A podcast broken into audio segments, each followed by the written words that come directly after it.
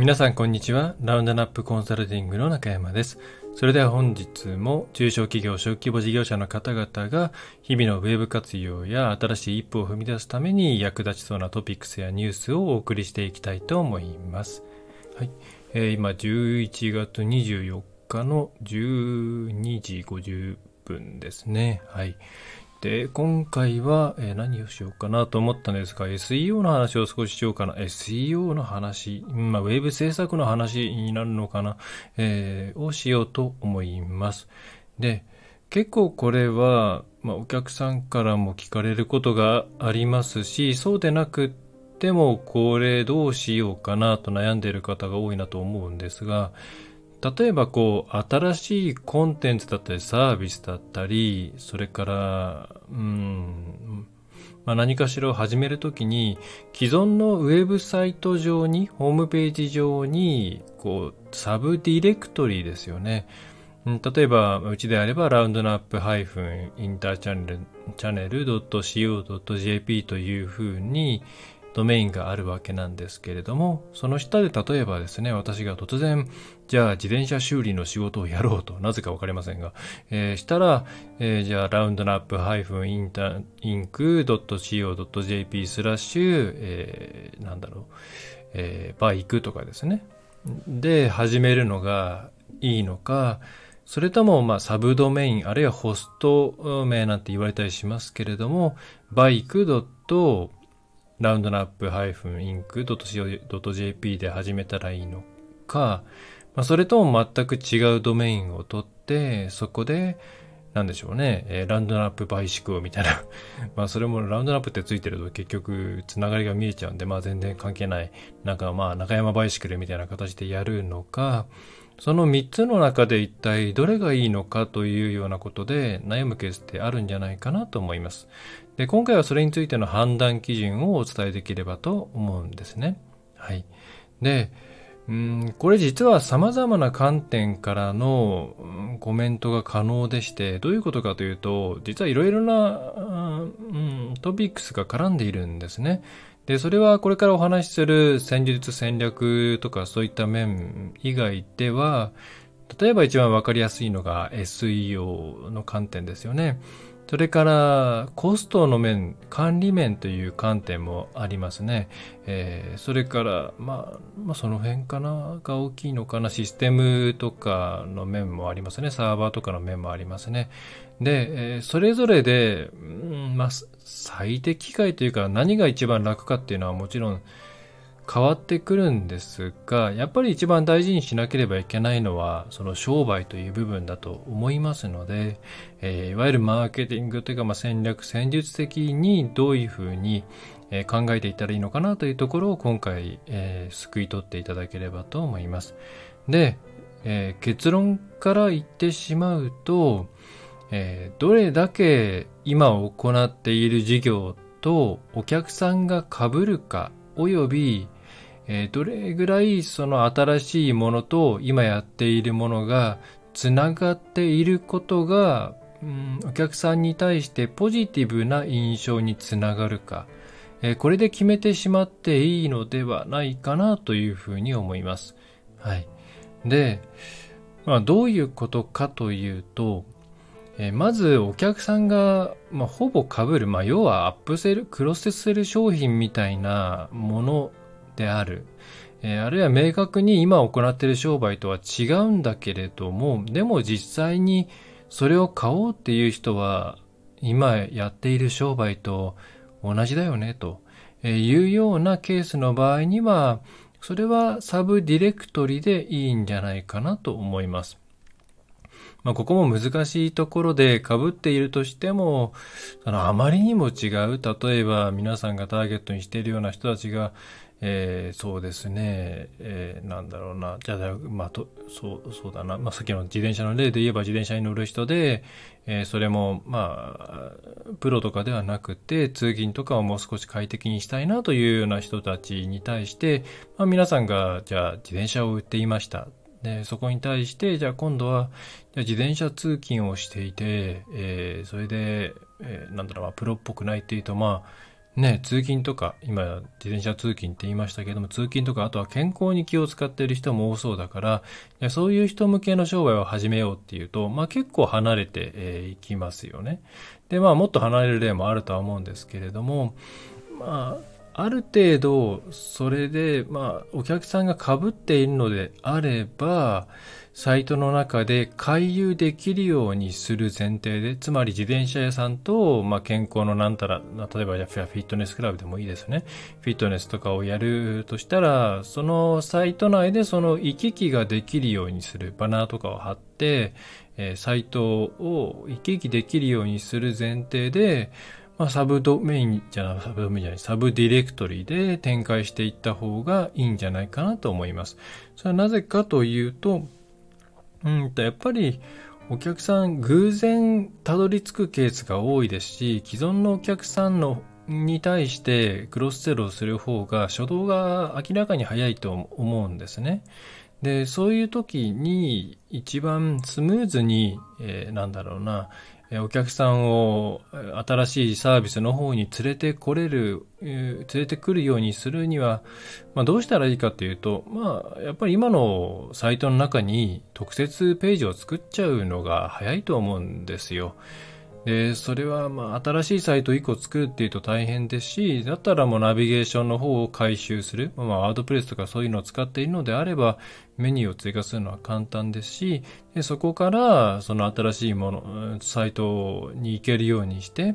まあ、新しいワードプレスであればワードプレスインストールしなくてもいいと思うんですよね。えー、まあ普通にページとして追加する感じでもいいですし、まあ結構そのナビゲーションも変えたいよということであれば、まあ一個新しくワードプレスインストールするか、まあメニュー自体をちょっとそのグローバルなものとは変えるとか、そういうことをしていって、まあでも、そのお互い行き来しやすい状況にしていく方が、うん、商売的には早く前に進むのではないかなと思います。はい。で、そうではなくって、いや、お客さんは実は被っていないんですよね、と。例えば分かりやすいところで言えば B2B と B2C だったりするケース。で、B2B やってたけども B2C 商品もやっていきますよっていう時にお客さんがまあ明確に被らないわけですよね。で、まあ、そうすると、じゃあ独自ドメインで新しく取って、新しくサイトを立ち上げるのか、それとも今の、えー、皆さんが持っているドメインに、サブドメインという形で、まあ、その、なんか、なんとかかんとかドット、まあ、うちであればラウンドナップハイフン、インタージャンルドット CO.jp みたいにするのか。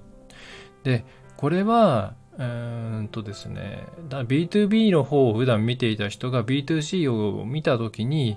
あ、こういうサービスもやっているんだな、なるほど、なるほどということまあ、逆ももちろんそうなんですけども、になるのであれば、まあ、サブドメインでいいんじゃないかなと思います。はい。で、あの前提として Google は別にドメインが、ドメイン単位でサイトを一つだと把握しているとか、そういうことはなくて、サイト全体のそのページ同士のリンクの構成とか、えー、そういうものをベースに、ここまでが一つのサイトだよねっていうことを判断しているので、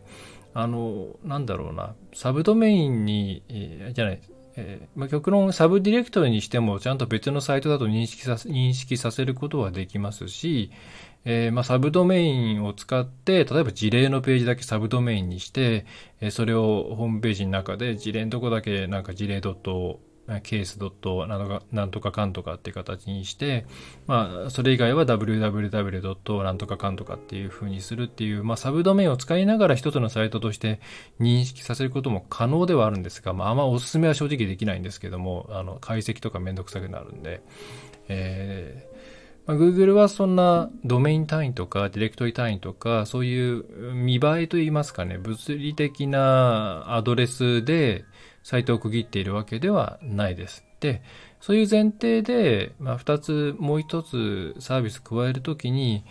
まあ、今 URL ってそんなに見なくなり、なってますよね、確かに。で、B2B はまだまだ普通のパソコンのブラウザで見ることが多いと思うので、この URL 目に入ると思うんですけど、まあ、モバイルはあんまりね、目に入らない。まあ、最近ちょっとサイト名のところがね、検査結果に出るようになってきたんで変わってきてはいるんですけれども、えー、まあ、ただ、なんやかんやでですね、うん、あ、このサイトと、なその URL ってなんか露出するんですよね。メールアドレスかもしれませんし、まあ、あの、まあ、なんだろう、偶然ブラウザの URL 欄を見たとか、あとは SNS に投稿された時に URL が L が出るからとかで分かってしまうもんなんで、それが、あの、あ、このサービスやっているんだったら、ところがこのサービスやっているっていうのは、なんか納得だなとか、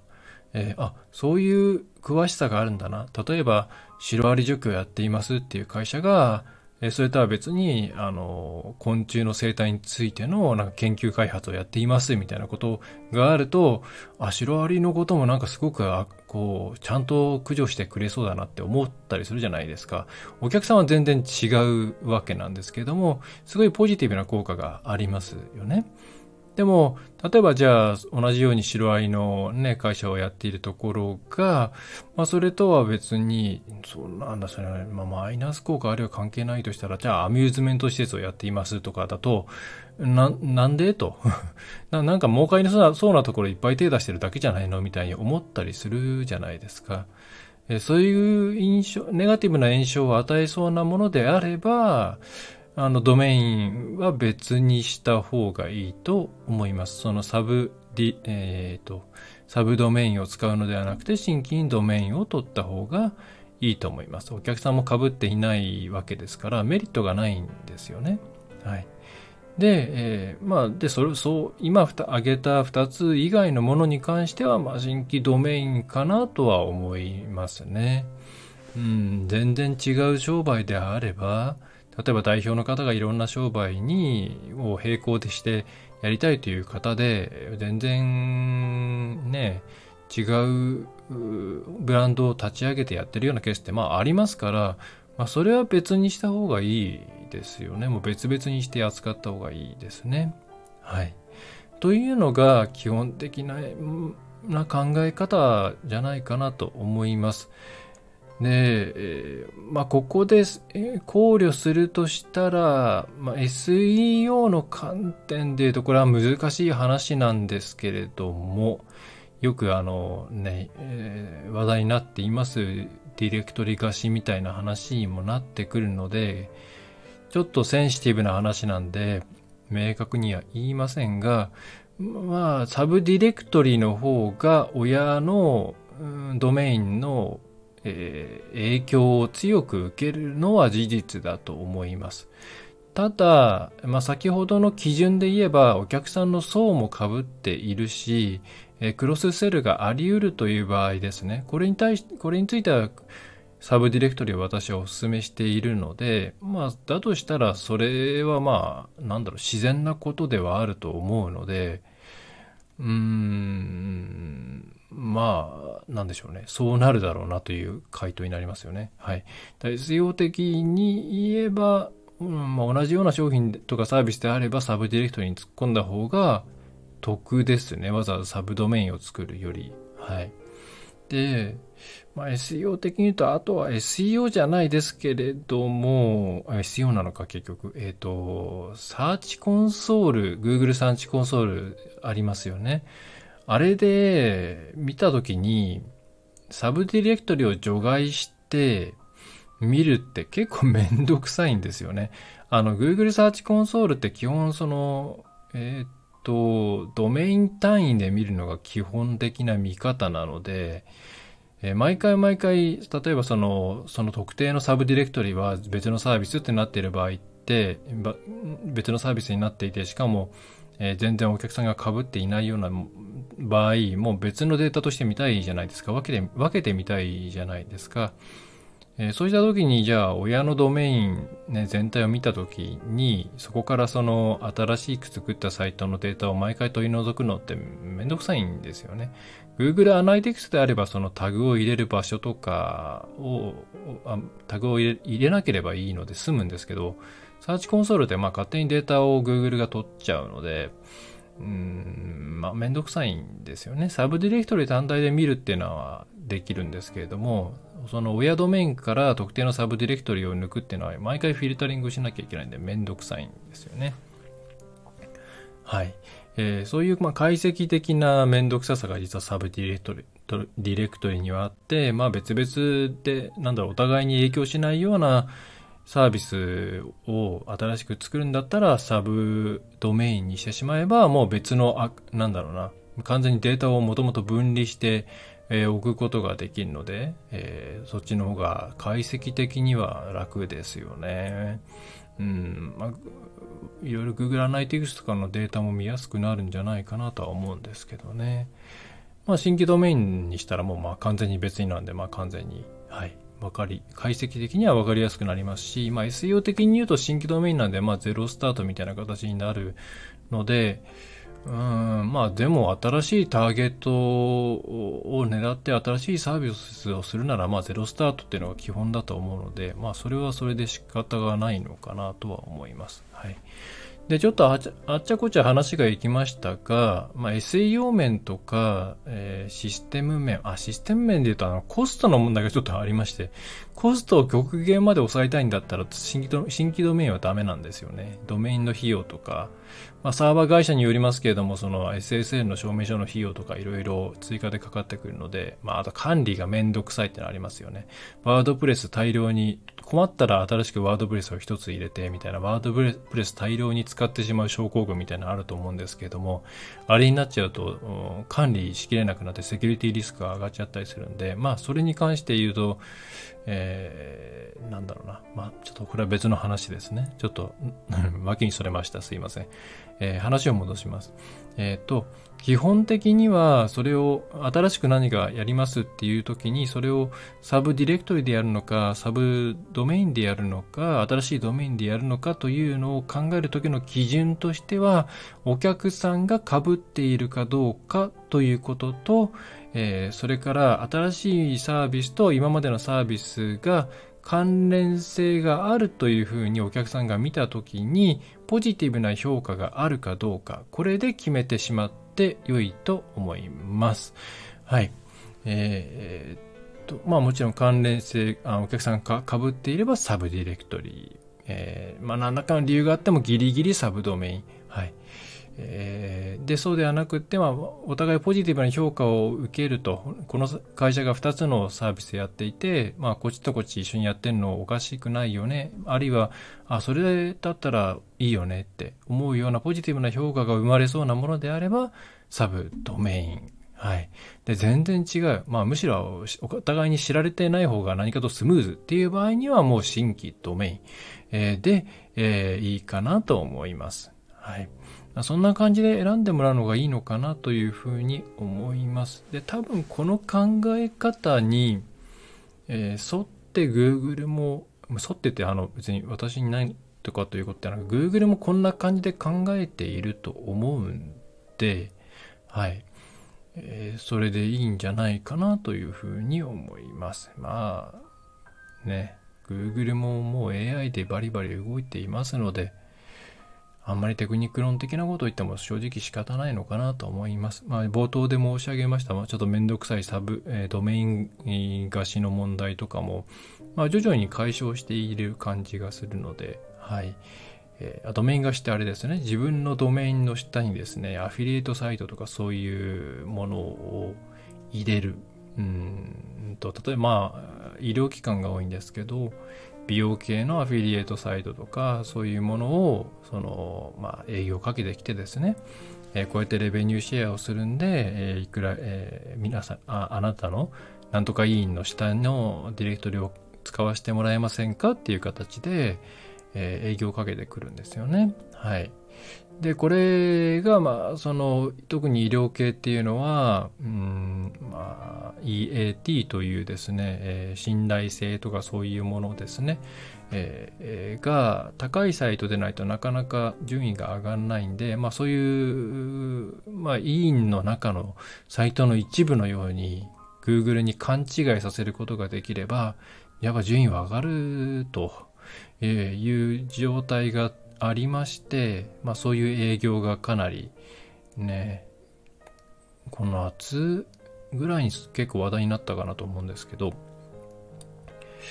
まあみたいな話があって、まあ、それ、そういう問題はちょっとまたあって、まあ、Google としてもそれで評価をしちゃったりして、まあ、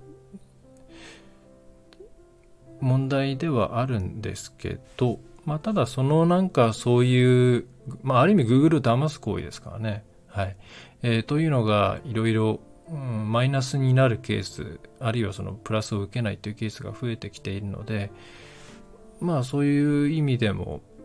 なんだろうな、えー、Google としてはサブドメインの下が全然違う内容であれば別サイトとして扱うし、親ドメインのいろいろなパワーっていうものを渡さないという形になっているので、あの、本来は分けなきゃいけないんだけども SEO 的に有利だからサブドディレクトリで作りましょうみたいなのも、まあ随分、まあもう通用しなくなってきてる感じがするので、えー、まあ先ほど申し上げましたお客さん基準というとこですね。で、分けて考えていただくといいのではないかと思います。はい。ちょっと今回ややこしい話題になってしまいましたが、あの、ケースバイケースな部分もあるので、ちょっとぼやっとした言い方になりましたが、基本的な考え方としてはそういうところをですね、押さえていただければと思います。はい。それでは今回はこんな感じですかね。えー、っと、えー、ほぼ日刊のポッドキャストの方でお送りしております。えっ、と、月1回のポッドキャスト、長いやつですね。えー、は、えっ、と、確か今週の頭ぐらいに出したような 気がするんですけどね。えっ、と、第349回ですね、を出しています。アテンションエコノミーの世界で注目最優先コンテンツ、注目最優先コンテンツに溺れるとスキルアップはできないという話ですね。世の中に情報が溢れ出ている今、えー、情報を届けるための最初の壁は注目の獲得となっています。それは元をたどれば50年前にハーバード・サイモン氏が言った情報が溢れる世界における注意の希少性であり、25年ほど前にマイケル・ゴールドハーバー氏が提唱したアテンションエコノミーに発しますと。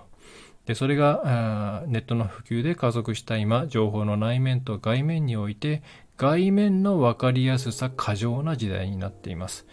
そのため、特に何かを絵を学ぼうと思った時には、そこに気をつけないと最悪誰かの頭の中をコピーし続けるだけになってしまうという危険性があるので、えーと、学びとかスキルアップの時には外面のですねアテンションを重視で、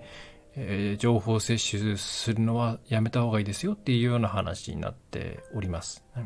なんかどうもいろんなものをやったんだけれども身についてないなとか、えー、いろいろこれいいなと思ったけども開けてみたらうんだったなみたいな経験がある人は多分この辺を見ていただくと